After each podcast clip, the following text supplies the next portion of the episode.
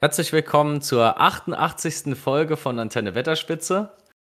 Heute nicht ganz in üblicher Besetzung. Marc und ich haben uns tatsächlich nochmal Verstärkung geholt, aber der ist schon wohl bekannt. Ähm, herzlich willkommen, Marius.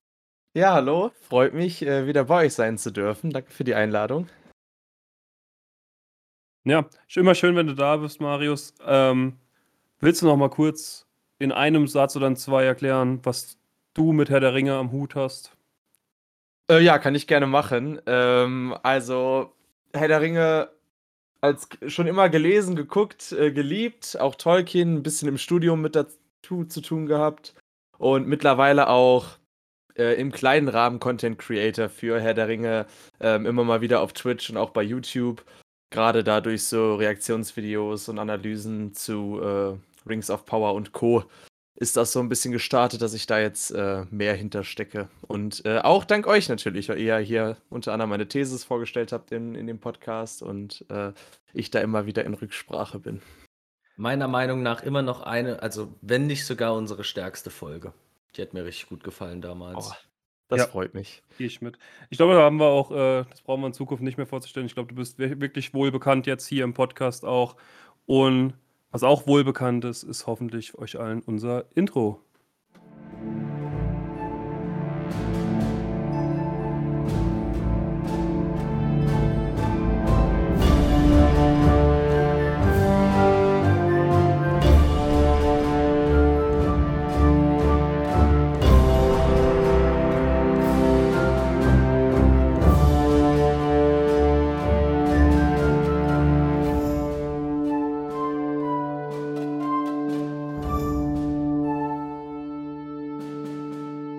Ja, wohl bekannt ist auch das Thema unserer heutigen Folge. Ähm, es ist tatsächlich ein leidiges Thema, aber wir haben da noch keinen Blick drauf geworfen. Marc und ich, wir haben uns gesagt, ähm, das müssen wir dann doch noch mal machen. Dementsprechend haben wir uns auch Marius äh, zur seelischen und moralischen Unterstützung genommen, weil vor allem für mich wird es, glaube ich, wieder ganz schwer. Und zwar ähm, haben wir uns die Making-ofs der Herr der Ringe-Serie angeguckt. Da sind ja ein paar Wochen oder Monate nach der Serie so kleine fünf- bis sechsminütige Videos noch von Amazon veröffentlicht worden. So, so Mini-Making-Offs zu jeder einzelnen Folge. Und ja, ich muss sagen, es war wieder schwer traumatisierend. Ja, also bei mir ist, ich bin zu zwiegespalten. Ich fand es zuerst mal schon mal vorweg über diese Folgen, dass man sieht ja immer mal wieder, wie sowas gedreht wird und man hört halt auch die Kommentare dazu. Die Kommentare fand ich teilweise sehr furchtbar, aber das zu sehen, wie das so gemacht wird mit den Kameras und so und wie diese teilweise auch Studios aufgebaut sind von Szenen, die eigentlich draußen sind und so, das fand ich voll interessant. Das hat mir voll Spaß gemacht. Ja, da würde ich tatsächlich äh, bei äh, unterstreichen, was Marc sagt. Ähm, es gab tatsächlich einige Aspekte in diesen, in diesem kurzen Making-of, die ich sehr gut fand. Ähm, beziehungsweise ich habe mich dann irgendwie doch noch mal gefreut auf so einzelne Szenen, gerade als es so um Naturshots ging oder irgendwelche, ähm, ja, ein paar von den Szenen, die dann vielleicht doch nicht ganz so schlecht waren, äh, als die nochmal beleuchtet wurden und gezeigt wurde, wie die gedreht wurden. Ähm, fand ich schön und wie gesagt, gerade so Naturshots und so einfach Mittelerde nochmal zu sehen und auch zu sehen, wie die das jetzt hier umsetzen, das hat mir gut gefallen. Allerdings äh, stimmt es, dass einige der Kommentare absolut furchtbar waren und äh, das Behind the Scenes jetzt auch nicht wirklich die Serie aufgewertet hat. Also ich hatte nicht dann nach dem Behind the Scenes das Gefühl, dass die Serie äh, irgendwie besser geworden ist. Das klingt vielleicht jetzt auch komisch, aber zum Beispiel, ich finde bei den Making-ofs von Der Herr der Ringe äh, gibt es durchaus Momente, in denen man denkt, oh, das macht es eigentlich nur noch besser, so, äh, wenn man sich überlegt, was die sich ausgedacht haben, wie viel Herzblut dahinter steckte. Ähm, ja, das hatte ich jetzt hier nicht so das Gefühl, aber ja, ein paar interessante Stellen schon gefunden. Ja, also das fand ich auch. Bei Herr der Ringe hat es halt so Mehrwert geliefert, würde ich sagen. Und hier war es einfach nur so, die haben halt mehr oder weniger gesagt, was passiert ist. In den Kommentaren. Und teilweise dann auch noch mit so irgendwie falsch und seltsam. Also jedes Mal, wenn der, der Payne und der McKay da irgendwas gesagt haben, war es halt wieder kompletter Mumpitz. Die hatten, glaube ich, tatsächlich über alle acht Folgen von den Making-ofs nur drei Cuts. Was ich sehr gut fand. Ja, das fand ich auch wild, äh, dass die, also es sind ja nur 5 Minuten äh, Videos. Das heißt, du kannst natürlich nur ein paar einzelne Shots zeigen. Und äh, ich, ich fand, die haben ein Talent dafür gehabt, ausgerechnet die Sachen zu nehmen, die eh schon scheiße waren in der Serie. Also zum Beispiel, wie Galadriel ins Wasser springt und dann Lost im Meer ist. Das war ja zum Beispiel die erste Folge. Da dachte ich so, hm, da hätte man vielleicht was anderes wählen sollen. Also das Einzige, was mir da jetzt noch positiv in Erinnerung geblieben ist, ist diese gigantische Halle, die die so zugeräuchert haben für dieses Mhm. ähm, Ja. nach dem Vulkanausbruch. Das fand ich interessant zu sehen, wie die das gemacht Ja. haben. Äh, Und das sah auch gut aus. Äh, Also keine Frage. Aber ja, die anderen fand ich zum Teil echt schwierig. Marc, vielleicht auch eine Sache, die uns besser nicht in die Hände gerät, ähm, dieser kleine Flammenwerfer, den die da hatten. Also es sah jetzt nicht aus, als würde das Feuer da große Zerstörung anrichten, sondern es war schon eher dekoratives Feuer. Ja. Stell dir mal vor, wir hätten Zugang zu dekorativem Feuer. Oh je. Oh Hätte auf je. jeden Fall die Waldläufer-Challenge um einiges erleichtert. Ja, ich glaube auch. Ah, was? Da brauchen wir doch kein dekoratives Feuer für. Ähm, ja, ich glaube, Marius, das Problem bei der Szenenauswahl, ähm, den Gesamteindruck hatte ich generell auch noch, ähm, also im Allgemeinen von diesen Making-ofs, ist, dass viele Köche den Brei verdorben haben. Und zwar hatte ich den, den Eindruck, wenn man sich so die verschiedenen Positionen, also wenn das jetzt von der Maske über ähm, die Visual Effects, dann bis zu den Directors, bis zu die, dieser Frau, die die Kamerasettings dann eingestellt hat, wenn man sich die alle einzeln betrachtet, hatten die alle ihre ganz eigene Idee. Aber irgendwie hat es mir gefehlt, dass die einen über, übergeordneten roten Faden verfolgen. Und wenn dann mal hier der, die, die Producer, ähm, also ich weiß gar nicht, sind die, die Executive Producer, hier McKay und, und Payne, ich glaube, Payne hatte sogar keinen einzigen, keinen einzigen Redeanteil, sondern immer nur McKay. Äh, und immer wenn der aufgetaucht ist, hatte ich den Eindruck, ähm, hat er sich irgendwie extra so zurechtgemacht, dass er am allerschrillsten und schroffsten aussieht in, in, dieser, in diesem ganzen Set und ähm, irgendwie wie so eine, wie so ein Fremdkörper darin wirkt.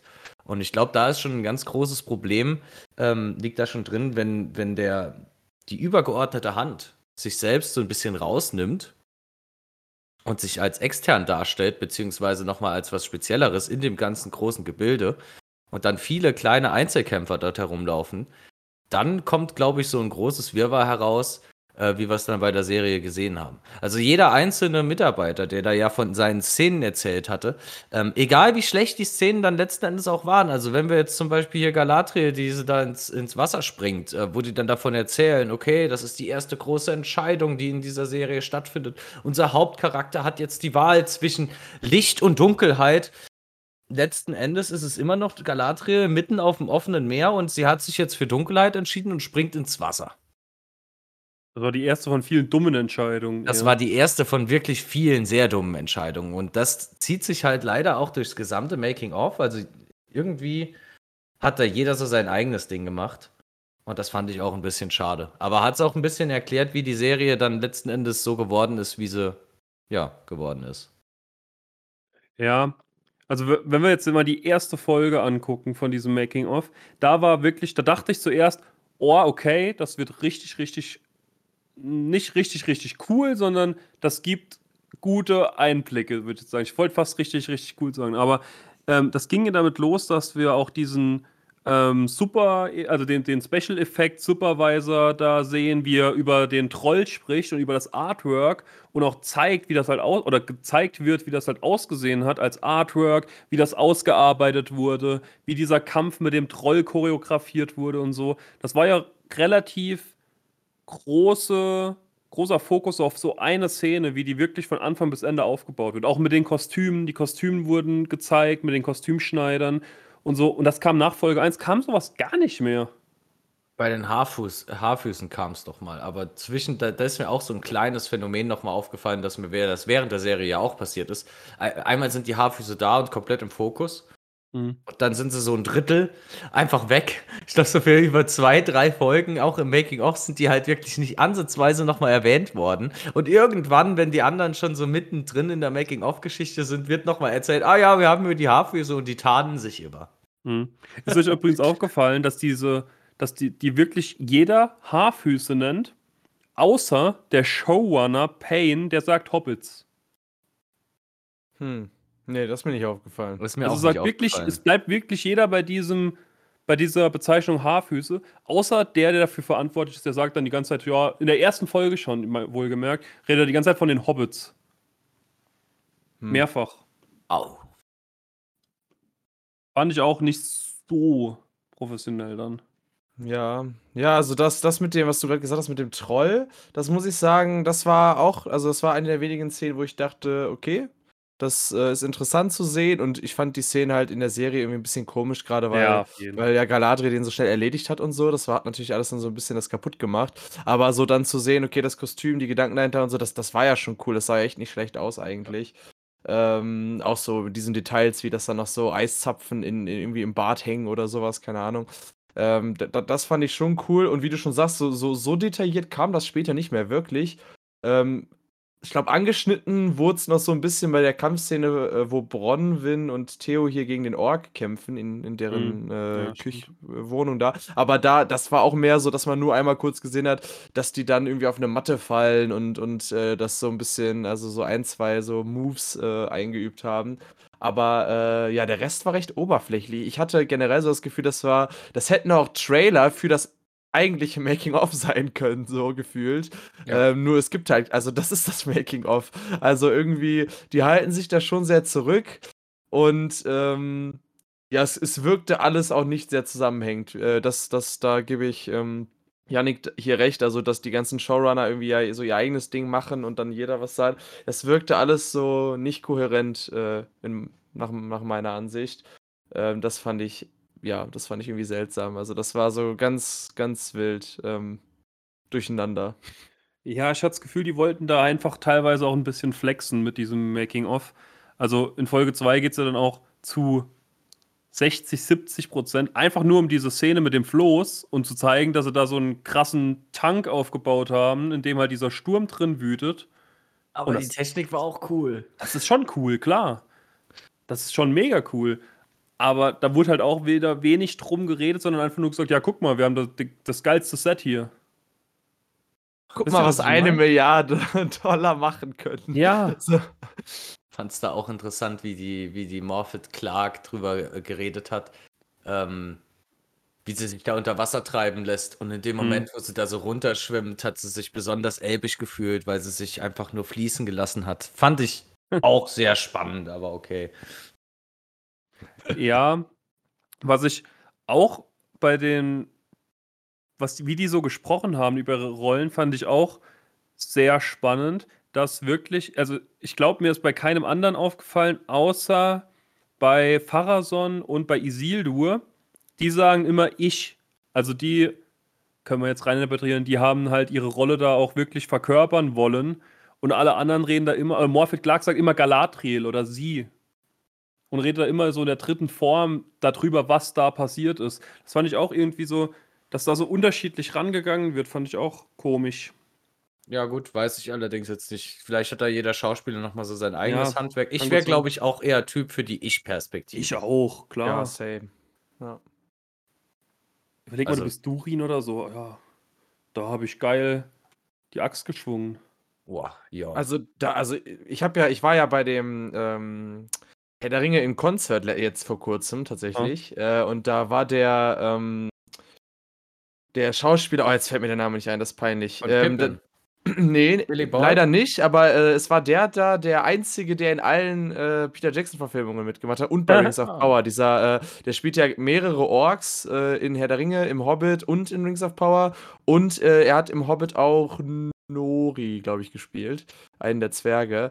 Ähm, also ganz viele Rollen und überall mit drinne. Super sympathischer Kerl. Und der hat aber auch ganz stolz immer gesagt, ich, ich bin Nori und so. Und ich, also, weiß ich nicht, der, der hat das auf jeden Fall komplett gelebt. Und äh, das hat man auch gemerkt. Der war da sehr das ist halt- enthusiastisch drüber. Das ist halt aber auch sehr cool. Ich habe jetzt gerade so schnell auf Billy Boyd geschossen, weil der da öfter mal mit dabei ist, weil der ja auch noch so ein paar Tracks, glaube ich, so selbst mit aufgenommen hat. Und da, da kann das immer mal sein, dass der mit auf der Bühne dann noch bei den Akteuren Ja, da hatte ich drauf gehofft, war leider nicht. Aber der, aber der andere hat das auch sehr, sehr gut gemacht. Also, ähm, der hatte das auf jeden Fall drauf zu erzählen. Aber gut, das ist jetzt noch ein anderes Thema. Aber das wollte ich nur sagen, daran merkt man, also bei ihm hatte ich zumindest das Gefühl, Äh, er war stolz auf das alles und so. Und es Mhm. wurde tatsächlich deutlich mehr über Herr der Ringe geredet als über Rings of Power. Ähm, ich ich- hatte da ein bisschen das Gefühl, das wurde gemieden. Ich weiß nicht, ob das auch mit den Kritiken zu tun hat oder so. Es war ein bisschen auffällig. Na gut, weiß jetzt nicht der Soundtrack von Rings of Power.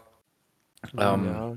Aber halt nicht ansatzweise so gut wie der von Herr der Ringe. ja, aber die haben ja extra die Show umbenannt. Also es hieß ja immer äh, irgendwie The Lord of the Rings in Concert und dann hieß es The Lord of the Rings and the Hobbit in Concert.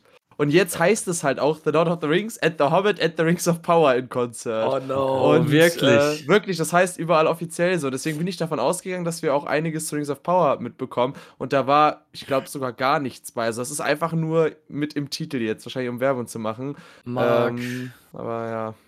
Wir haben unsere Chance verpasst. Ja, stimmt, das können wir Jetzt eigentlich auch mal erzählen. Jetzt In- ist Rings of Power mit drin. Ja, das können wir eigentlich auch mal gerade erzählen. Also, wir waren beide zur selben Zeit, also wir waren beide wirklich zeitgleich an der Location, an der das besagte Stück aufgeführt wurde, hier in Saarbrücken. Aber wir waren im Nachbaretablissement. Oh, Marc, jetzt erzählst du das, um Himmels Willen. Uff, nein. nicht oh. weil da zeitgleich auch die Seven vs. Wild Abschiedsparty Feier stattgefunden hat und wir waren da beide dort und nebendran waren die ganzen Herr der Ringe-Fans. Ah, da waren auch die Seven vs. Wild Teilnehmer mit dabei, aber wir waren auf einer verfickten Seven vs. Sorry für den Kraftausdruck. Seven vs. Wild Party, anstatt ins Herr der Ringe Konzert zu gehen. Wir, Wir haben mit Trolle. Knossi statt mit Billy Boyd gechillt. Wir sind so Trolle. Das, ah. Okay, ich suche ich such mir einen anderen Podcast. Ja, besser ist, besser ist das. Nein, Spaß. Nee, aber wir waren tatsächlich, das ist zwar ganz zu unserer Anfangszeit, da haben wir es zu spät gemerkt. Ähm, war übrigens dieselbe Halle. Und da sind wir dann hin und wollten, wollten, haben einfach noch ein paar Sticker verteilt und wollten noch so ein Info, äh, ähm, Interviewformat machen, glaube ich, damals. Wollten wir es damals schon auf YouTube machen oder direkt für einen Podcast? Nee, war nur Podcast. Nur für einen Podcast. Ähm, aber das, ich weiß gar nicht, ob, da, ob wir davon irgendwann mal was veröffentlicht haben. Aber das Auf ist jetzt, Patreon haben wir da diese zwei, drei Aufnahmen, die wir da haben, die ganz kläglichen, haben wir da hochgeladen. Ja, also unsere Interviewqualitäten, uha, Die sind peinlich, nee. die waren wirklich sehr, sehr, sehr, sehr grausam. Ja, Aber wir waren jung und unerfahren. ja. Jetzt sind wir nur noch unerfahren. Ja. Niemand ist perfekt. Man muss auch Fehler machen, um daraus zu lernen. ja. Es sei denn, Deswegen haben wir dich dabei. Ach ja, weil ich ja so, so weil ich ja so fehlerfreier, toller Mensch bin. Nee, für uns so toll äh, aufzumuntern nochmal Ja, das mache ich gern. und uns den Rücken zahlen. Ähm, kommen wir nochmal zurück. Wir waren noch in Folge 2 ungefähr so unterwegs. Da hast du auch schon gesagt, dieses Szene von Bronwyn und dem Ork, die wurde ja auch noch ein bisschen gezeigt, wie Storyboard-mäßig ausgearbeitet wurde. Aber was ich auch in dieser Folge 2 noch mega witzig fand, ist, dass, ähm, ich weiß nicht, ob es seinen Namen richtig ausspricht, Owain Arthur, also der Schauspieler von Durin, auch wieder explizit in diesen fünf Minuten Making-of erzählen oder erwähnen muss, dass er und Duri, äh, dass Durin und Elrond so unglaublich gute Freunde Ja. sind. Ja, Das, Das muss auch, auch- im Making-of drin sein. es ist mir tatsächlich an ein paar anderen Stellen auch noch so immer mal mit aufgefallen, dass die wirklich, die haben das schon auch fein geskriptet, um die Punkte nochmal zu highlighten, wo sie sich selbst drin gesehen haben. So, wo sie auch, weiß nicht, wo sie dachten, sie hätten jetzt die Welt neu erfunden. Eine Freundschaft zwischen einem Elb und einem Zwerg. Wow. Und die Ja. saßen wahrscheinlich im Meeting und haben so gesagt, okay Leute, wir haben es in der Serie ein bisschen verkackt, wir müssen noch ein paar Sachen klarstellen. Lasst uns einfach im Making-of noch ein bisschen Werbung machen und immer auf Sachen hinweisen. Und dann war das so, ihr sagt Man- auch mal, ihr seid beste Freunde. Du sagst noch mal, du bist vor. so. Ja. Man stelle sich vor, die hatten tatsächlich gescheites Making-of-Material und haben dann ähm, kurzfristig entschieden, das so radikal runterzucutten, ähm, eben wegen dem Shitstorm, der da vor allem auch auf die, die Executive Producer oder also hier McKay und, und Payne mit eingeprasselt ist. Weil ich kann mir beim besten Willen tatsächlich nicht anders erklären, warum die nur drei, drei kleine Sequenzen mit Redeanteil hatten. Und dieser Payne hat, glaube ich, sogar gar kein einziges Wort gesagt. Also vor, diese, die, die haben bisher keine einzige Gelegenheit ausgelassen, um sich selbst irgendwie ins Rampenlicht zu stellen oder ihre Kackideen zu verteidigen. Und beim Making of haben die nur dreimal eine kleine Sequenz? Weiß ich nicht. Ist auf jeden Fall Insgesamt- Sass. insgesamt war das ja sehr wenig auch. Also, wir haben sowohl nicht so viel von den Sets gesehen, als auch wenig von den Interviews. Und ich glaube auch nicht, dass die da Interviews geführt haben, zwei Fragen gestellt haben und dann gesagt haben, so, komm, mach deinen Job weiter. Das war wahrscheinlich schon einiges an Filmmaterial, was die da noch haben, was die da beantwortet haben. Ja, müssen die ja eigentlich. Also, das kann ich mir. Oder, oder, das, äh, oder die machen es so, es ist eine Marketingstrategie und in einem, wenn die zweite Staffel oder so rauskommt und man dann irgendwie die erste als Super Collectors Edition Blu-ray 4K kaufen kann, dann ist dann mit äh, exclusive ein Stunden Material behind the scenes noch nie ja. zuvor gesehen oder sowas. Äh, das könnte natürlich passieren. Da frage ja. ich mich auch, wie das so ist, weil das wird wohl nicht passieren, oder? Wegen, also so eine Netflix-Serie kommt ja auch nicht auf DVD raus. Ich denke auch nicht, dass die das machen werden. Ja gut, Amazon ist ja schon ein Versandhaus, also generell auch, ja, ein, auch ein Warenhaus. Ähm, die haben da ja noch schon noch mal andere Möglichkeiten als Netflix. So, das ist ja bei denen schon das, das große Plus, der, bei denen ist, dass das ja schon mit drin ist. Das ja, heißt also auch das, alles, also alles, was sie an, an Merchandise und so weiter von uh, The Rings of Power auch noch haben, können sie natürlich auch direkt vertreiben. Ähm, weiß ich jetzt nicht, ob die das da planen. Allerdings glaube ich auch nicht, dass die das dann nochmal rausbringen. Also ich eventuell, wenn so ein bisschen Gras über die Sache gewachsen ist. Ja, also wir, wir sagen ja die ganze Zeit so Sachen wie, das ist so schlecht angekommen und so, aber es ist ja gar nicht so schlecht angekommen. Das ist ja das große Ding. Das Ding ist ja durchweg mittelmäßig angekommen. Also da also, gab es ja wirklich viele gute Rezensionen auch zu. Also ich weiß nicht, wenn man sich so die, die, ähm, die Durchschaurate anschaut, dann haben, glaube ich, zwei Drittel aller, ähm, aller Leute, die die Serie gesehen haben, nach der vierten Episode aufgehört. Echt? Ja. Okay, krass. Das ist so ein bisschen wie bei, bei den Steam-Achievements zu Dark Souls 3 oder so, wenn man sieht, wie viel, wie viel den ersten Boss nicht geschafft haben.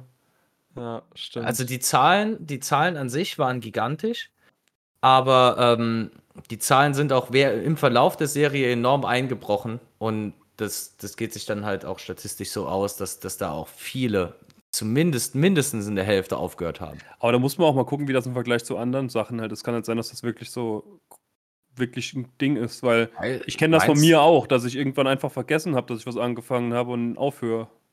Ich glaube, hier ist auch das Problem einfach besonders, dass ähm, es kommt so ein bisschen auf die Definition an, also beziehungsweise was heißt Definition, sondern äh, also die, die Frage ist, was erwartet man von der Serie und was, was soll sie bewirken? Ja. Weil, also wie gesagt, ich, ich habe die Serie nicht komplett gehasst und ich fand auch nicht, dass es eine der schlechtesten Serien mhm. überhaupt war. Ich, ich hatte ja auch Spaß dran und habe es ganz gern geguckt.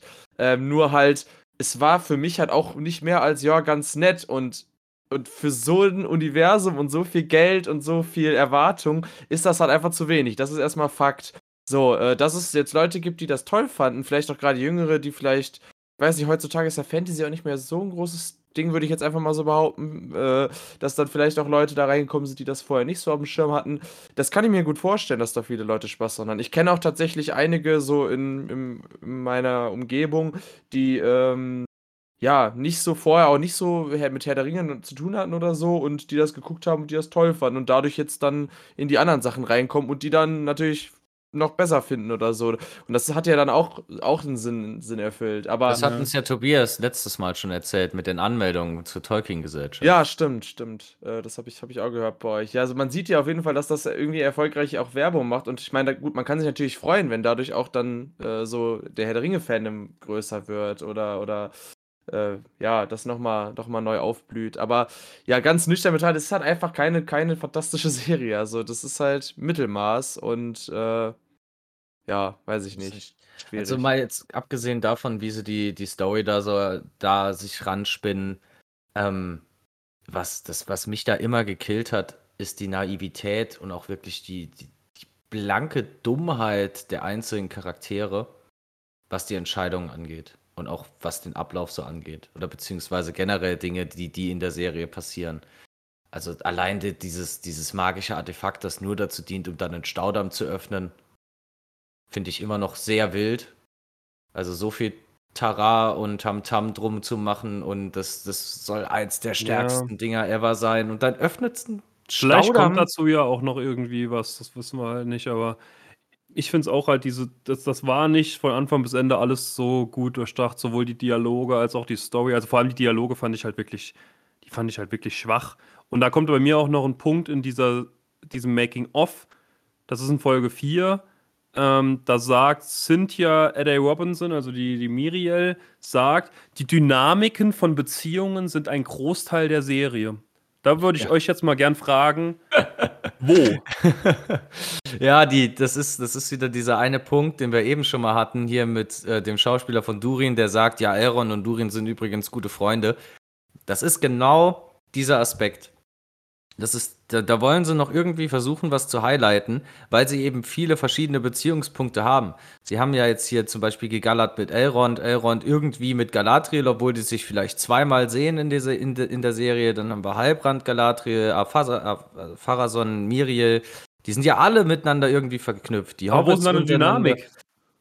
Die Dynamik entsteht dann zum Beispiel, wenn jetzt hier ähm, wenn wir jetzt hier Arondir und Bronwyn mal nehmen, so den ganzen Story-Arc von denen, ähm, was die da durchlaufen. Oh mein Gott, da fällt mir gerade was ein, wenn ich hier an Bronwyn denke, da, da wird es mir wieder ganz, ganz anders. Ähm, ich weiß nicht, war Folge 5 oder 6, ähm, wo Arondir da Theo aus dem Dorf rettet und wo die da fliehen. Ne? Wisst ihr, wo die da durch den Wald ja. rennen? Hm. War eigentlich alles cool erklärt, bis dann irgendwie im letzten Cut Bronwyn mit reinkommt und sie erzählt dann so, ja, und dann haben wir hier so meinen Charakter und die beiden liebsten Menschen meines Charakters sind hier auf der Flucht und dann fliehen wir alle zusammen und wir schaffen das und alles ist toll. Und in dem Moment ähm, merke ich dann als Bronwyn, man muss gar nicht stark sein, um gegen Orks zu überstehen, äh, um gegen Orks bestehen zu können, sondern man muss einfach nur smart sein. Und die rennen da halt ja aus diesem Wald raus und auf diese Lichtung und die, die armen Orks, also es tut mir wirklich leid, werden da von dem Sonnenlicht dann so, ähm, so zwei Meter nach dem Waldrand, ist doch komplett Feierabend für die. Und da sagt die zu dieser Szene, man muss einfach nur smarter sein als die Orks. Also ein glücklicherer Zufall und ein unrealistischeres Ereignis kann ja wohl nicht passieren, als diese Orks, die da am Waldrand dann einfach urplötzlich stehen bleiben und gar nichts mehr machen können. Ja, ich, bin auch dafür. Lass uns Unterschriften sammeln, Petitionen machen, irgendwie für eine Sonnencreme für Orks oder so, die dafür sorgt, dass die auch bei Tageslicht raus können. Nee, Nein, das, ist natürlich das, Quatsch. Aber ich weiß, was du meinst. Zu, das war schon zu krass. Also, die waren ja wirklich zwei Meter hinterm Wald. Die hatten auch einige Bogenschützen noch in ihren Reihen. Also, zumindest die hätten man noch das Feuer eröffnen können.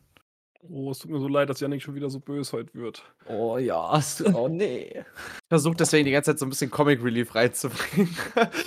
Aber um nochmal auf die Beziehungen zurückzukommen. Die, die haben es ja schon versucht, grundlegend mit einzuflechten, aber sie haben einfach zu viele genommen. Da ist keine Beziehung, die irgendwie mal ein bisschen tiefgründiger oder stärker gebaut wird ja, oder genau beziehungsweise genau stärker aufgebaut wird. Ähm, es, ist einfach zu viel. Es ist einfach zu oberflächlich und ohne Tiefe. Genau das wollte ich auch sagen. Gerade auch mit deinem Beispiel mit Arondir und Bronwyn, da finde ich, ist überhaupt keine Dynamik in dieser Beziehung drin. Die werden von Anfang an so dargestellt, da passiert gar nichts. Ich weiß gar nicht, wie oft die miteinander reden, wie viele Sätze das sind, dass die in der Serie miteinander reden. Und die sind von Anfang bis Ende werden die einfach gezeigt, ja, es ist halt so. Und selbst in diesem, diesem komischen Beitrag, den wir da am Anfang gelesen haben, wo dieser von dieser verbotenen Liebschaft geredet wurde, auf sowas wird, also das ist ja alles gar nicht passiert. Also das, da war doch keine Dynamik drin. Die haben weder jetzt wirklich was miteinander gemacht, die haben zusammen gegen diese Orks gekämpft. Das wäre aber auch passiert, wenn die nicht zusammen da gewesen wären. Ja, da muss, da muss ich euch zustimmen. Es gibt ja, es gibt ja im, im Film dieses Prinzip von wegen äh, Show more, tell less, also dass du quasi versuchst, also ne, dein Charakter kann natürlich sagen, wir sind beste Freunde, oder du zeigst halt einen Dialog, der irgendwie sehr äh, tiefgründig ist und wo die beiden äh, lächeln und sich angucken und der Zuschauer versteht von alleine, dass die beste Freunde ja. sind, so, ne? Und ich muss sagen, von allen, allen Beziehungen und Interaktionen, da gibt es ja einige in der Serie, ähm, ist, gibt es nur eine, wo ich so wenigstens Ansätze und Elemente davon hatte. Das war zwischen Nori und dem äh, Stranger quasi, also dem, mhm. Weil da fand ich zwischendurch, haben die das gut gemacht, dass man einfach so gemerkt hat, okay, sie ist ja wirklich, also erstmal einfach rein physisch eine kleine Person, aber auch irgendwie so im, im Universum äh, quasi unwichtig in Anführungsstrichen und, und er ist ja so ein mystisches Wesen und weiß ich nicht wie. Und da hatte ich zumindest so das Gefühl, es ist interessant, wie die sich annähern. und so äh, irgendwie und miteinander auskommen, obwohl die so unterschiedlich sind. Da gab es, fand ich, gute Momente, aber alles andere war wirklich ja, wie ihr schon sagt, auch hier äh, Elrond und Durin und so. Das ist ja wirklich nur, wir sagen jetzt ganz oft den Satz irgendwie, wir sind gute Freunde und wir sind Elben und Zwerge und wir sind trotzdem irgendwie. Also, da, da war nichts mit wirklich viel Tiefe und nichts, was Mhm. jetzt auch irgendwie dadurch Emotionen im, im Zuschauer aufgebaut hat, fand ich. Also das. äh, Vielleicht hat es unserem mysteriösen Zauberer da auch in die Karten gespielt, dass er nicht reden kann. Das, das, kann, das kann leider wirklich sein, dass die dadurch natürlich viel mehr mit Gestik und Mimik und, und so machen mussten. Natürlich, definitiv. Ja. Ja, aber hast recht, da, da gebe ich dir voll recht. Das ist wirklich so die eine Beziehung, bei der wirklich auch was passiert. Also wo es hin und her geht, mal. Stimmt. Ja. Ich habe Dass ja sie so ein auch bisschen. da Angst vor ihm hat und dann geht sie ihm doch hinterher und so. Also es, da Ja. passiert ja wirklich was, stimmt. Was ich auch ein bisschen, also, ähm, welcher war eigentlich äh, den, der Mitarbeiter, der euch am besten gefallen hat? Wenn ihr jetzt Boah, mal ich- noch mal so, so ein bisschen die Gesichter noch mal Revue passieren lasst und was sie so erzählt haben. Ich habe ein, ich hab, ich hab einen krassen Favoriten, muss ich sagen. Also ich fand den Jason Smith cool, das war dieser super, äh, dieser Special Effect Supervisor da ganz am Anfang. Ich Der hat gewusst, was er macht, der, der, hat, der hat geredet nur über das, wo er wirklich sich auskennt. Und Ich fand, ah, der- nee, ich hab noch einen. Ich fand, der wurde einmal bös geroastet, als er da erzählt hat, wie er die, den Wag gemacht hat, da bei den, den ähm, Haarfüßen. Und ich fand, dieser, dieser Wag oder dieses Wag-ähnliche Wesen sah so ein bisschen, sah schon irgendwie wie so eine kleine verlorene Ratte aus. Und kommt dann da ins Bild gestapft und die, die waren so halt direkt in der Bildfolge aufeinander. Fand, fand ich, weiß nicht. Damit hätte ich mich jetzt nicht gerühmt mit dem Wag. Ja, das stimmt. Ich habe noch einen, aber mach, mach erstmal du, Marius. Boah, ich, ich bin gerade tatsächlich echt scharf am Nachdenken. Also ist mir jetzt nicht so, dass jetzt irgendwie ein, einer oder eine in Erinnerung wäre, wo ich sage, die, die ist es. Ähm, ich, ich muss, also ich glaube, mit am meisten begeistert hat mich dann doch wirklich dieses, was du gerade gesagt hast, am Anfang mit den Special Effekten und so ein bisschen das, wo auch dann äh, das mit dem Höhlentroll alles erklärt wurde. Also mit diesen, mit den Effekten und dem Kostüm, wie die das, dass man auch die Zeichnungen gesehen hat und so. Also das, das ist mir so ein bisschen hängen geblieben. Aber boah, nee, da habe ich gar nicht so eine Meinung zu, um ehrlich zu sein jetzt. Äh, Also Weltklasse vorbereitet, wie ich wieder mal bin, habe ich mir natürlich keinen einzigen Namen gemerkt. Ähm, aber es war tatsächlich, es war tatsächlich jemand, der sehr viel Redeanteil hat. Ähm, es war so ein, ich glaube, er ist Der Amerikaner, Amerikaner asiatischer Abstammung. Der er, hatte Wayne immer, Yip war das. er hatte immer diese eine Sonnenbrille an und hier immer mal wechselnd einen Schal und keinen Schal. Und der war immer, äh, ich glaube, der war dafür verantwortlich, dass es am Set stimmig ist. Also, dass das, dass das Gesamtbild stimmt. Und wie er davon immer erzählt hat und wie er sich da die Mühe gegeben hat und wie er so seine eigenen Visionen dann auch mit reingebracht hat, das fand ich schon stark. Ja. Und da ist, da ist mir dann das tatsächlich auch zum ersten Mal aufgefallen, dass da viele Einzelköche, glaube ich, noch dabei sind, weil es gab da eine Sequenz, wo er so drüber erzählt hat, wie er sich die Szenerie und das Bild so vorgestellt hat und das dann alles so eingerichtet hat. Und im nächsten Cut kam dann die Kostümbildnerin, die was völlig anderes erzählt hat und sich nur um ihre Kostüme so gekümmert hat. Aber die Kostüme irgendwie gar nicht in die Vision vom Gesamtbild gepasst haben. Und ich Mhm. dachte mir dann so, ah ja, stimmt. Daher kommen also überall diese kleinen Sternchen und dieses, ähm, sag ich mal, so dieser Used Look bei den Elbenrüstungen. Ja, den fand ich auch gut.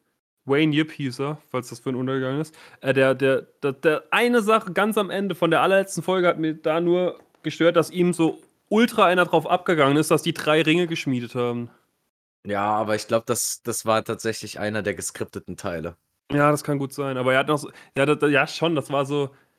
Ich als großer Fan bin auch froh, beim Schmieden da dabei gewesen zu sein und so und zu sehen, wie die drei Elbenringe geschmiedet wurden. Also, so wie ich, so wie ich das wahrgenommen habe, der hat ja vorher ganz anders erzählt.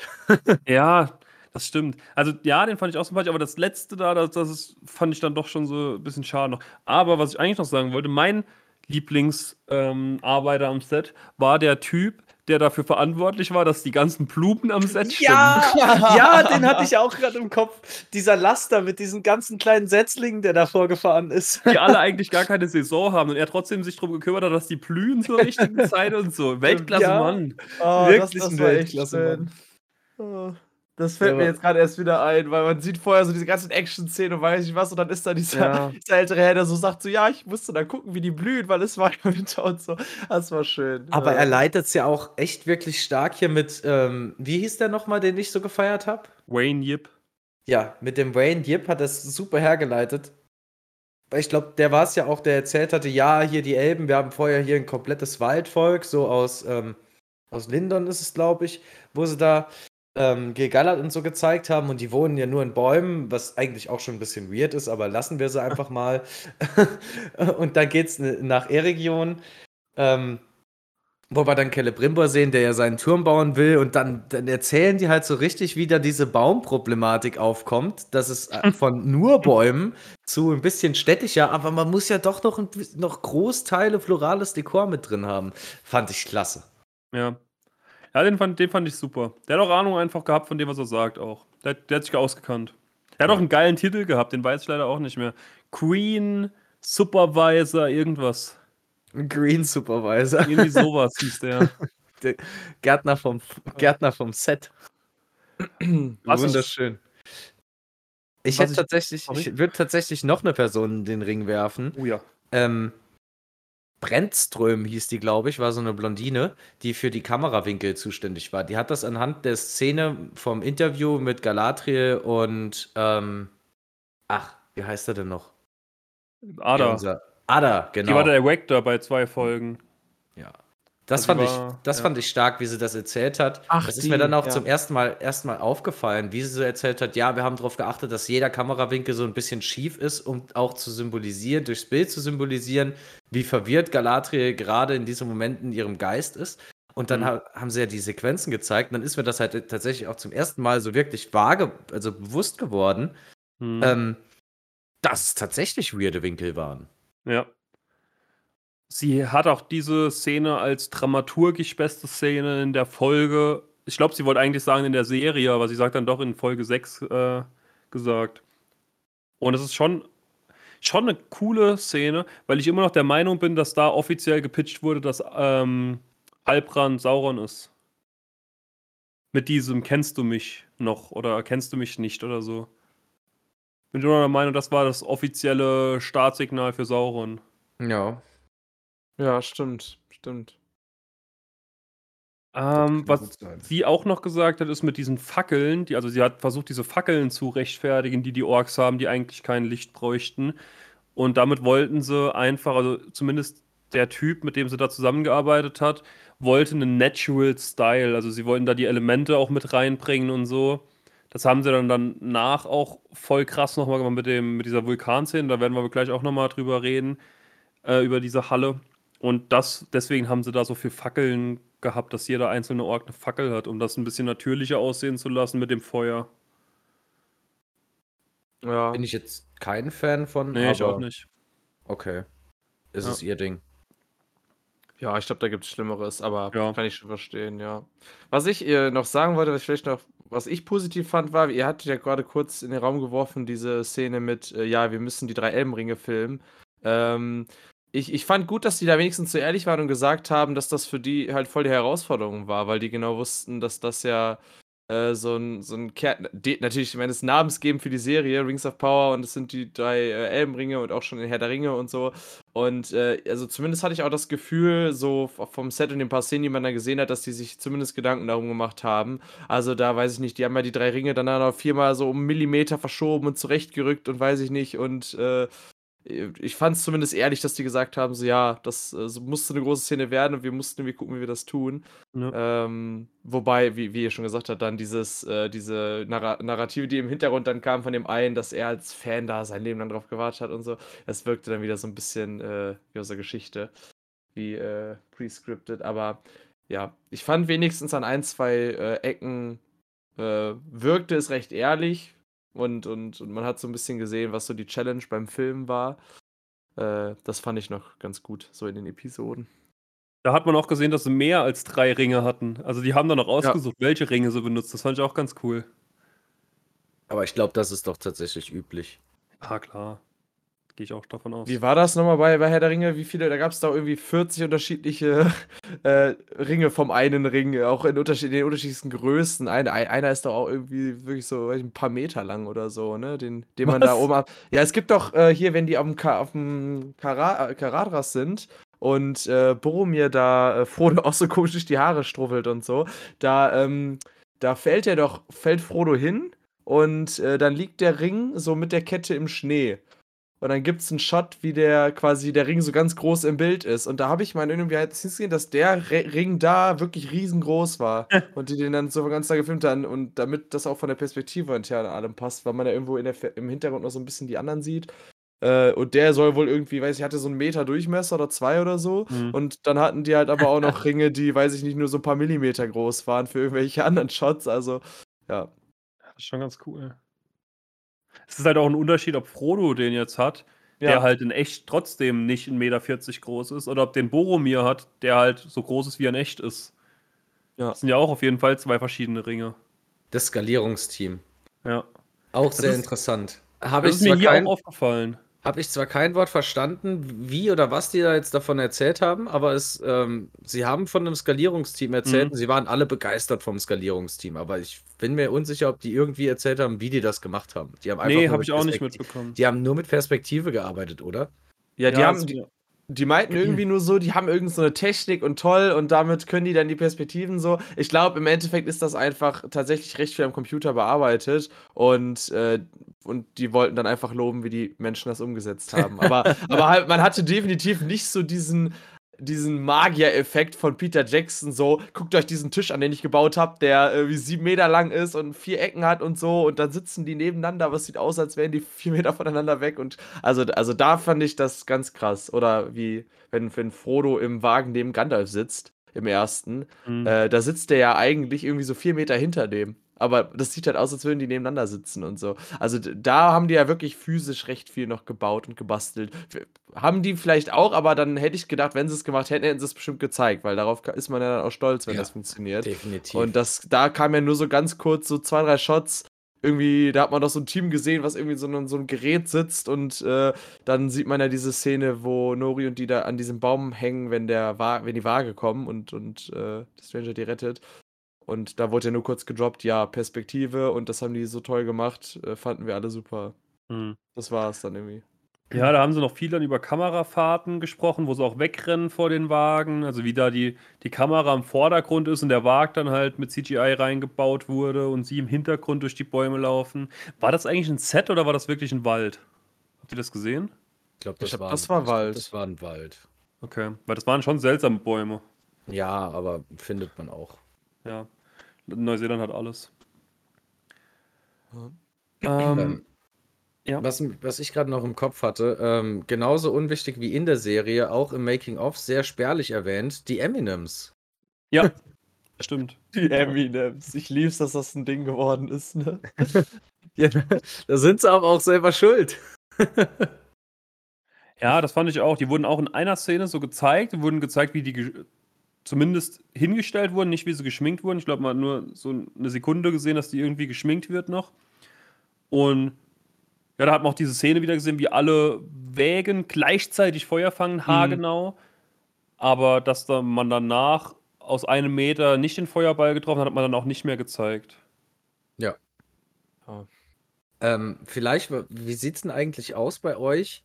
Wir haben ja jetzt auch die Schauspieler mal so noch neben ihren Rollen gesehen, wie sie über ihre Rollen sprechen. Mhm. Ich finde, man bekommt da immer noch mal so einen ganz anderen Blick so auf die Schauspieler dann selbst und wie die dann auch ihre Rolle sehen. Oder beziehungsweise generell auch, einfach die Schauspieler an sich sind ja da als sich als Person da und dann nicht in, in ihrer Rolle. Ja.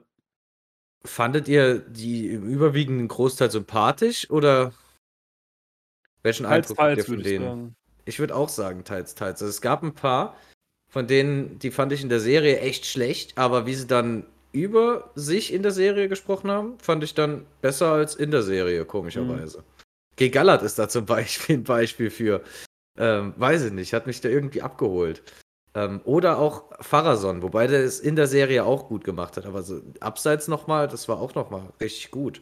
Ja. Wenn ich mir jetzt hier die, die Tochter von Isidor zum Beispiel anschaue, ähm, oder auch Äh, nee, von Elendil. Isildur ist ja auch der Sohnemann. Ähm, oder Isildur. Weiß nicht, die beiden haben mich nicht überzeugt. Theo, da kriege ich sowieso die Krätze, wenn der den Mund aufmacht. Das ist ganz schlimm. Ähm, Ich fand den na ja. Schauspieler von Arondia noch ganz sympathisch eigentlich. Ja, ich ich weiß nicht, bei dem Ja. hatte ich so einen ruhigen, gelassenen Eindruck und als würde der checken, was abgeht. Und wie gesagt, so ich, ich fand bei leider bei äh, Morfred Clark und bei ähm, wie heißt der jetzt nochmal von Elrond, äh, der Darsteller?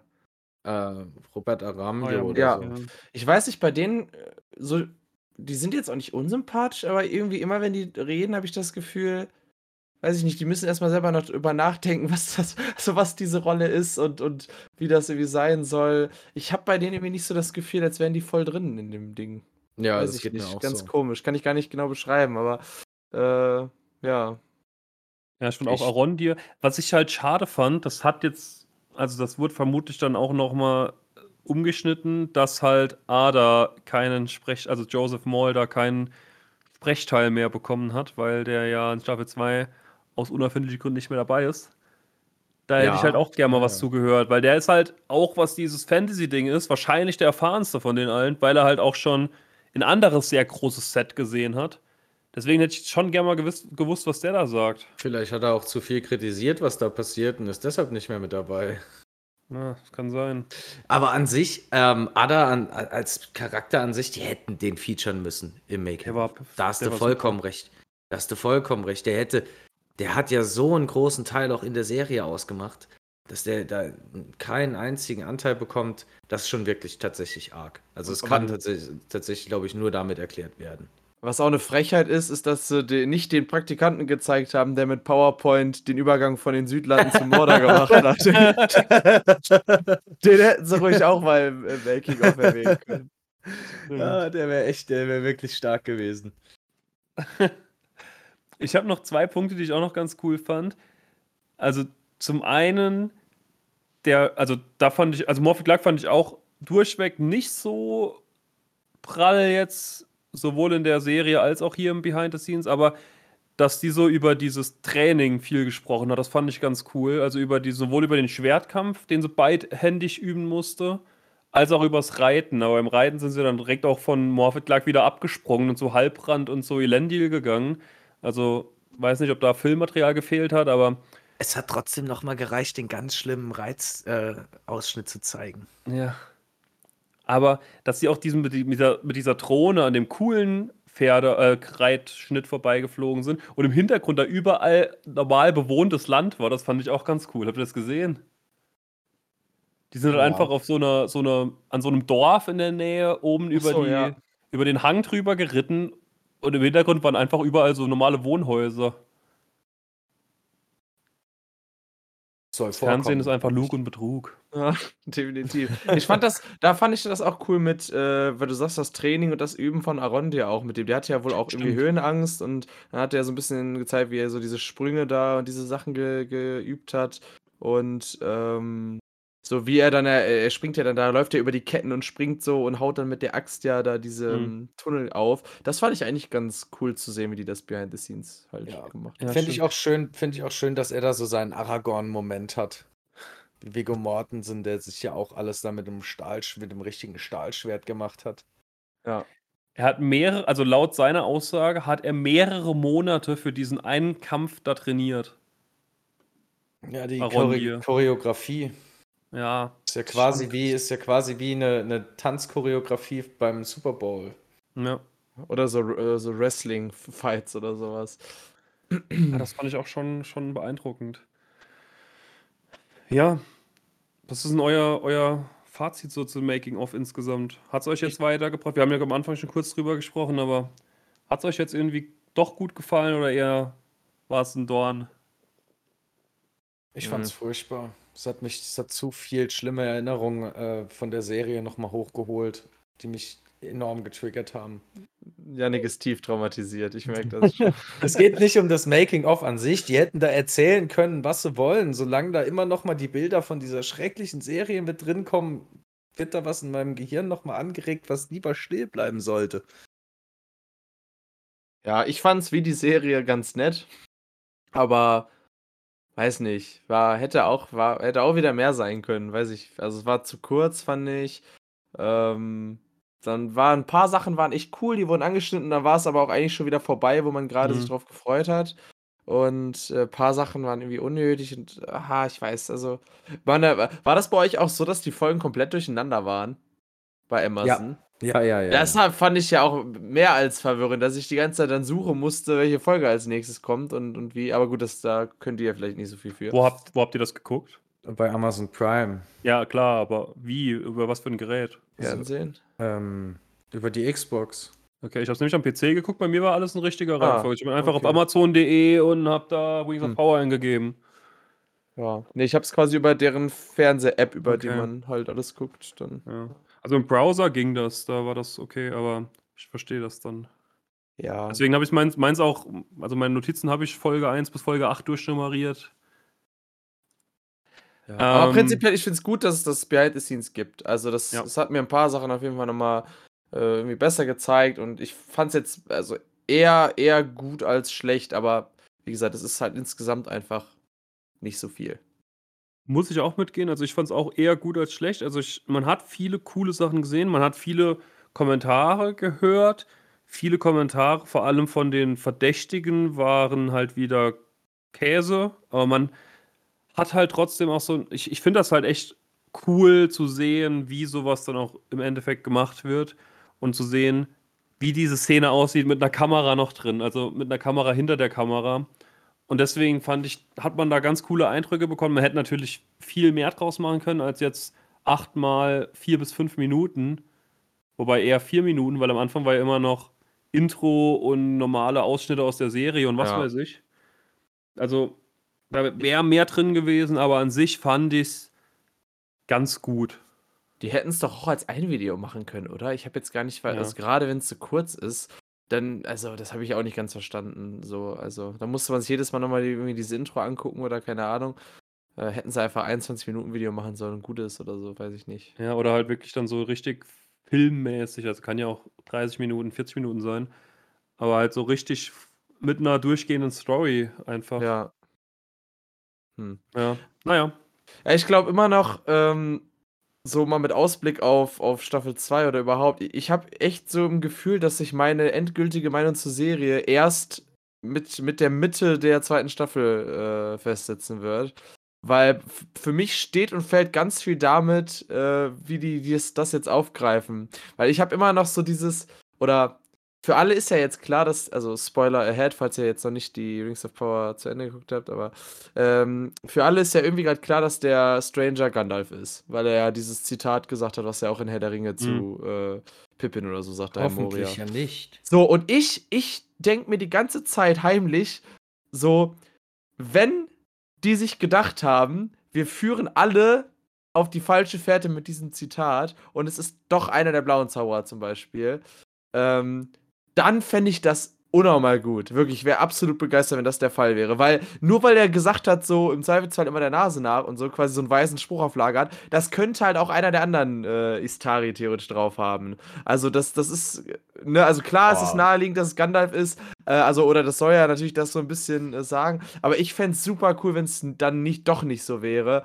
und auch so ein paar andere Andeutungen vielleicht dann eher überraschen und, und, und weiß ich nicht. Also, das ist so ein Ja. bisschen meine Hoffnung. Wenn das alles dann einfach doch so ist, wie jetzt alle glauben, ich glaube, dann bin ich halt einfach ein bisschen enttäuscht. Weiß ich nicht. Das ist schon der billigste Clickbait, den man sich hätte, äh, den man da hätte herbeiziehen können. Also. Das hätte man irgendwie mysteriöser gestalten können, aber nicht so. Ja. Was meinst du? Ja, das mit der immer, immer der Nase nach und diese Anekdoten mit den Hobbits, die ja schon auch immer noch mal diese Verbindung zwischen Gandalf und den Hobbits gezeigt haben. Weißt du, da baut man so viele Easter Eggs davon mit ein, ähm, wo es offensichtlich ist. Äh, Also wo man ja quasi so komplett reingedrückt wird. Und dann letzten Endes zu sagen, es ist tatsächlich, es ist nicht so, das ist einfach nur ein ganz billiger Clickbait, meiner Meinung Ich fände nach. es halt cool, wenn ich einfach einmal überrascht werden würde im Verlauf dieser Serie jetzt. Also bisher war halt wirklich alles so dreist vorhersehbar. Das Ja. finde ich halt so schade.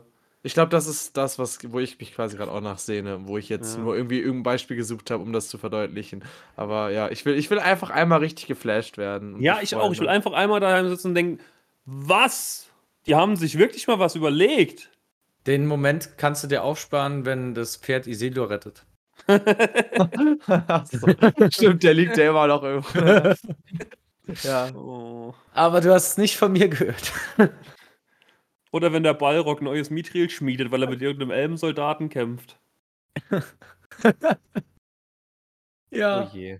Ja, bleiben wir mal gespannt. Aber wir haben von der Herr der Ringe Front ja noch Neues zu berichten.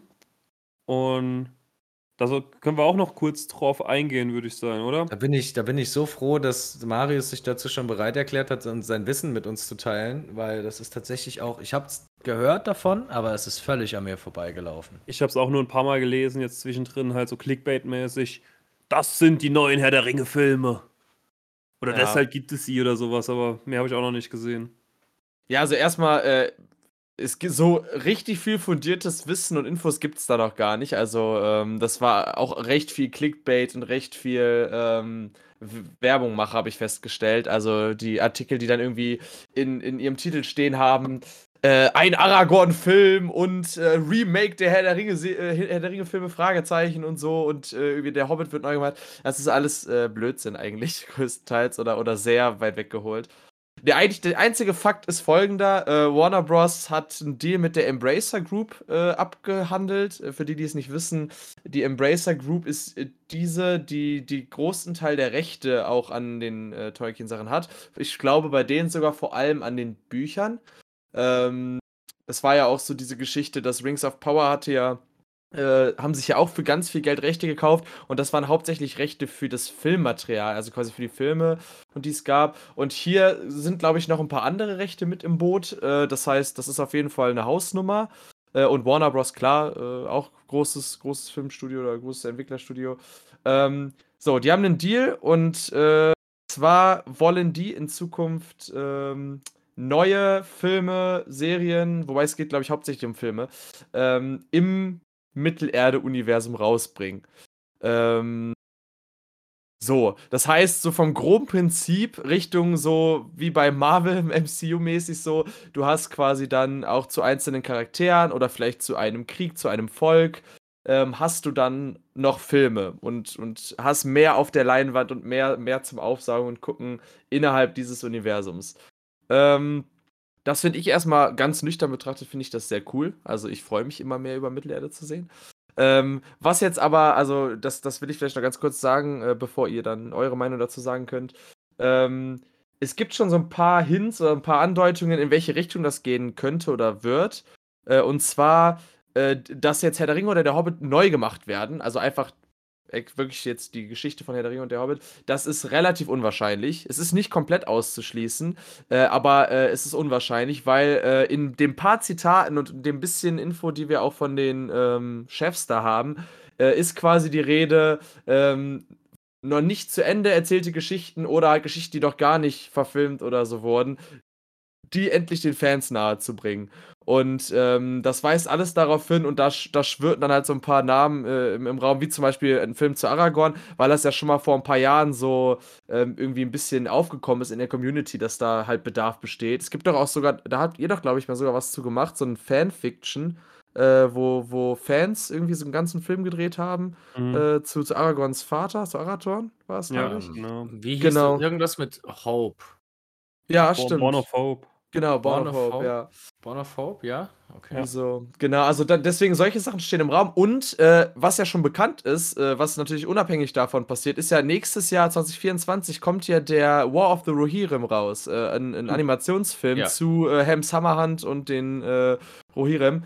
Und ähm, so, deswegen, und jetzt, so, das ist eigentlich alles, was wir erstmal wissen. Ne? Es ist viel geplant. Also, es, es, könnte sein, dass wir einen Film zu Aragorn sehen, vielleicht einen Film zu den Kriegen der Zwerge, was auch immer.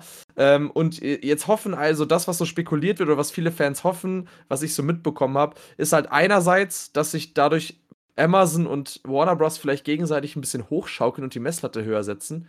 Weil wenn beide Mittelerde-Sachen produzieren, also Amazon gleichzeitig die Serie, Rings of Power und äh, die anderen in dem gleichen Zeitraum Filme und dann einer von beiden besser abschneidet als der andere, die anderen vielleicht motivierter sind nachzulegen. Das wäre natürlich wünschenswert. Ähm, Ja, und äh, ich glaube, die einzige Spekulation zum Thema Hobbit neu oder sowas ist nur diese, dass man auch sagt, okay, da kommt dann vielleicht ein Animationsfilm oder so. Also eine, eine ganz andere, also eine andere Adaption halt. Also es Mhm. wird jetzt nicht irgendwie äh, der Hobbit nochmal neu gecastet und einfach ein ganz normaler neuer Film dazu gemacht, sondern dass man dann vielleicht sagt, okay, äh, dann kommt also ein Film zum Hobbit raus. Aber das Buch ist ja auch eigentlich nur ein Buch, kleine Geschichte. Und dann kommt vielleicht ein ein Animationsfilm dazu raus. Also sowas könnte eventuell auch passieren. Das steht aber alles noch in den Sternen. Da müssen wir noch drauf warten, dass da genauere Informationen kommen. Aber äh, die haben auf jeden Fall erstmal einen Hype kreiert. Die haben erstmal in die Welt gesetzt. Es wird ein dickes Mittelerde-Universum geben und ihr könnt euch auf Filme und so zu, zu den beliebtesten Charakteren freuen. Ja, und das äh, müssen jetzt erstmal alle sacken lassen und dann gucken, was passiert. Was ich auch erstmal sacken lassen muss, da wurde es mir gerade ein bisschen anders. Der Gedanke, dass Amazon sich irgendwie geforst fühlt, nochmal richtig eine Schippe draufzulegen und richtig auf die Kacke zu hauen. Bei, bei dem, was die uns bisher geboten haben. Ich will nicht, dass die da, die, die, die, sollen, die sollen das schön in dem Rahmen halten, den sie gerade haben, weil ich glaube, äh, mehr hilft da nicht mehr. Ja. Ja. Das gute alte, das gute alte Stichwort viel hilft viel ist da, glaube ich, nicht anwendbar. Ja, also ich finde es cool, auf jeden Fall. Ich freue mich sehr drauf. Ich habe auch heute meine Mittelerde-Sammlung ja nochmal ein bisschen erweitert. Und ja, Content ist also, Herr der Ring-Content ist halt Content und den will man halt auf jeden Fall haben. Und ich habe heute, ich habe es euch vorhin ja schon gezeigt, habe ich äh, zum einen Schlacht um Mittelerde 1 mir besorgt. So Und- stark von Marc. Und Herr der Ringe, die Eroberung. Das soll, glaube ich, ziemlich Oh. scheiße gewesen sein. Ich lieb's. Unpopular auch. Opinion, ich lieb's. Aber oh, du auch? Crazy, Ja. ich ganz viele hassen dieses Spiel. Ich Ja, viele, super. viele haben es komplett gehasst, weil es so, äh, es gab damals halt Star Wars Battlefront ja, 2 Ja. und es wurde dann groß angepriesen als das Star Wars Battlefront 2 im Herr der Ringe Kosmos und dem ist es halt gar nicht gerecht geworden, aber im Großen und Ganzen, das ist schon Ja. nice. Das Ich macht das schon auch Bock, schon auch Bock, sich da so über die Schlachtfelder drüber zu metzeln. Ja. Ah, online geht das bestimmt nicht mehr, oder? Epische Online-Schlachten steht hinten drauf. Das gibt's bestimmt. Die sind Ich bestimmt habe da noch nie, ich habe da nie eine Ich Online-Schlacht weiß nicht, ob die mitgemacht. Server, also ich glaube nicht, dass da noch Server Glaub online ich sind. Aber, aber es ist, lohnt sich auf jeden Fall, das mal als Singleplayer durchzuspielen. Ja, Die Story ist zwar ein bisschen Hanebüchen, aber es geht ums Gemetzel. Ist egal. Das zocke ich mal demnächst. Da habe ich Bock drauf. Das habe ich heute noch mir beides zugelegt und deswegen. Aber Herr der Marc, Ring-Content ist immer guter Content. mit Hanebüchen der Story und Fokus auf Gemetzel kennst du dich ja bei Herr der Ringe spielen. Ich habe auch gerade gedacht, hm, Da habe ich noch ein DLC vor mir. Zwei sogar. Das wird fantastisch. Boah, aber Schlacht um Mittelerde 1 Mark ganz, ganz, hat da wirklich, der Mark hat da wirklich in die Goldkiste gegriffen. ja, Deluxe Edition auch noch. Die Ja. Deluxe Edition geschossen. So ein schönes Goldcase. Super. Oh, der, Ja, habe ich, hab ich, einen, hab ich einen Schnapper gemacht. richtig krass. Ja. Bin ich mal gespannt. Und ja, ich würde sagen, erstmal Nee, vielen nee. Dank, Marius, dass Nee, du nee, da nee, nee, warst. nee. Marc, nee, nee, wir, nee. Haben das, wir haben das Allerwichtigste vergessen.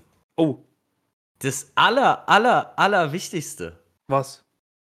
Ähm, ich habe es dir schon mal geschickt.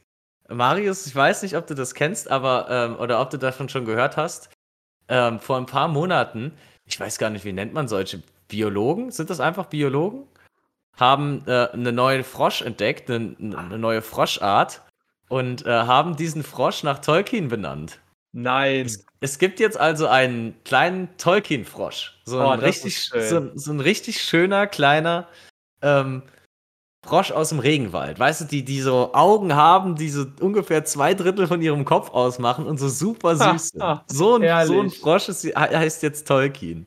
Und du kannst mal die Google-Suchmaschine anschmeißen, einfach, einfach Tolkien-Frosch eingeben und dann gehst du auf Bilder und dann guckst du dir den Frosch an.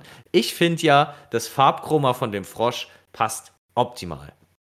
Ja, es ist einfach, es ist wunderschön. Da hatte irgendjemand eine richtig gute Idee und der Frosch, der hat so auch ein bisschen mein Herz erobert, muss ich, muss ich gestehen. Oh, der ist ja echt schön. Ich gucke ihn mir gerade an.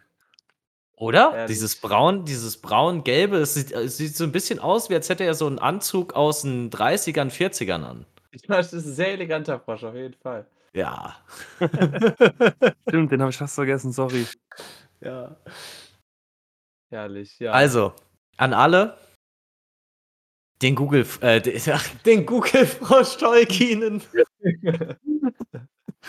den ähm, Tolkien Frosch googeln und einfach nur einen kleinen Blick auf den süßen Fratz werfen und euer Herz erfüllt sich ein bisschen mit Freude. Es ist einfach ein kleiner Traum. Schön. Gut, dann würde ich sagen, jetzt, jetzt dann, äh, Marius, vielen Dank, dass du wieder dabei warst. Es war uns eine Freude.